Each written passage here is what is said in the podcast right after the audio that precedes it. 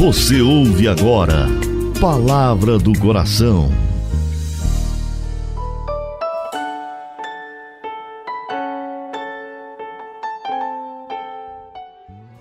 Em nome do Pai, do Filho e do Espírito Santo. Amém. Meu Senhor e meu Deus, eu creio firmemente que estás aqui, que me vês, que me ouves. Adoro-te com profunda reverência. Peço-te perdão dos meus pecados e graça para fazer com fruto esse momento de oração. Minha Mãe Imaculada, São José, meu Pai e Senhor, meu anjo da guarda, intercedei por mim.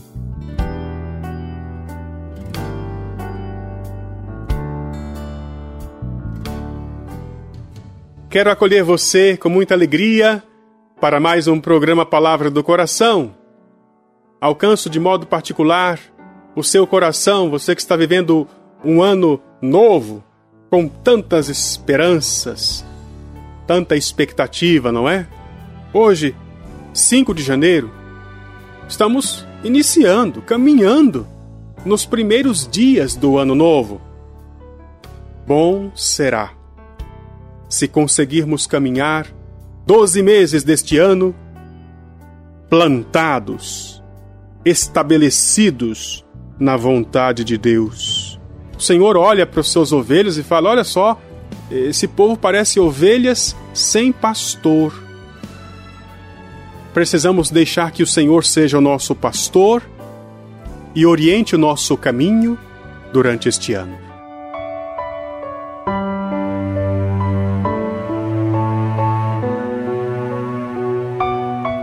Santo Afonso traz para nós a história de Epíteto e Ato.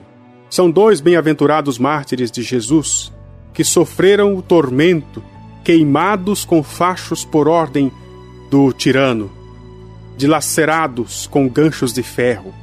E eles disseram somente: Senhor, seja feita em nós a vossa vontade. E quando chegaram ao lugar de execução, exclamaram com alta voz: Bendito sejais, ó Deus eterno, porque a vossa vontade se cumpriu amplamente em nós. Podemos encontrar o relato de que um certo religioso, que ainda que exteriormente não fosse diferente dos demais, tinha chegado a um grau tão alto de santidade que, pelo mero toque de seus hábitos, sua roupa, as pessoas eram curadas. O superior, admirado disso, perguntou como é que ele fazia esses milagres. Se ele não vivia nada diferente dos outros. E o religioso respondeu que também se admirava e não sabia a razão disso. Quais são suas devoções? perguntou o abade. O religioso respondeu que eram poucas. Ou, para melhor dizer, nenhuma. Mas que sempre tinha cuidado de entregar a sua vontade à vontade de Deus. E que Nosso Senhor lhe havia concedido a graça de abandonar inteiramente a sua vontade para cumprir a vontade celeste. A prosperidade não me eleva, nem a adversidade me abate, porque eu tudo recebo como vindo da mão de Deus. E para este fim, dirijo todas as minhas preces, para que a sua vontade se cumpra perfeitamente em mim.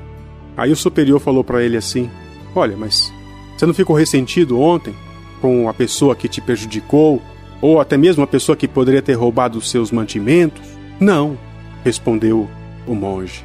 Pelo contrário, eu dei graças a Deus, como costumo fazer em iguais desgraças, conhecendo que Deus faz ou permite tudo para a maior glória do seu nome e para o nosso bem.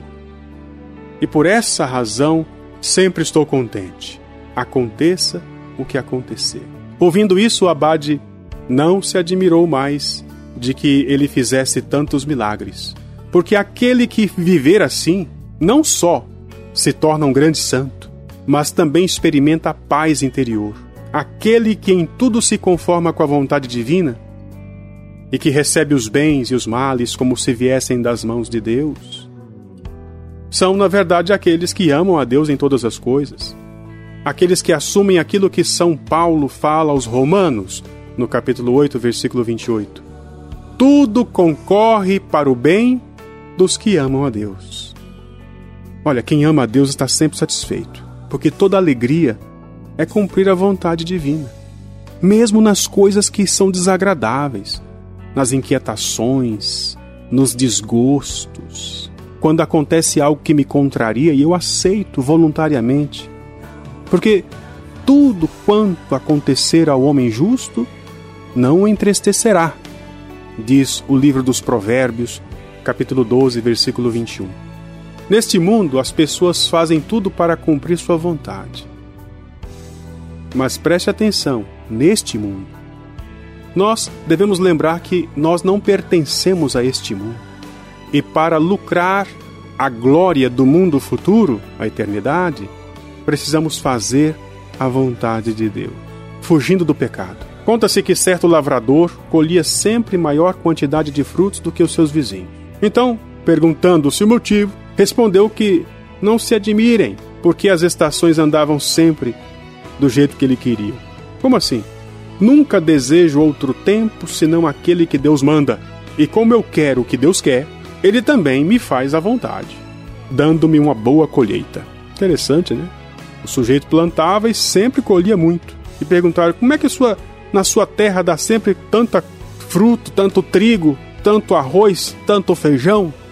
Por que, que as suas colheitas são sempre abundantes? Ele respondeu: Eu sempre agradeço a Deus pelo tempo que faz. Se faz calor, se chove, aceito tudo como vindo das mãos de Deus. Aqui está uma sugestão para você viver o dia de hoje. Caminhe aceitando aquilo que o Senhor te permite viver. Tudo concorre para o bem dos que amam a Deus. Senhor Deus, obrigado por esta meditação tão rica. Quero caminhar na Sua vontade e quero assumir todos os efeitos desta palavra. Tudo concorre para o bem dos que amam a Deus. Senhor, que hoje a Sua vontade se realize na minha vida.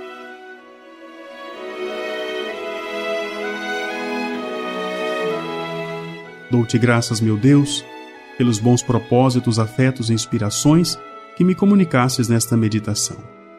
Peço-te ajuda para pô-los em prática. Minha Mãe Imaculada, São José, meu Pai e Senhor, meu anjo da guarda, intercedei por mim. Em nome do Pai, do Filho e do Espírito Santo. Amém.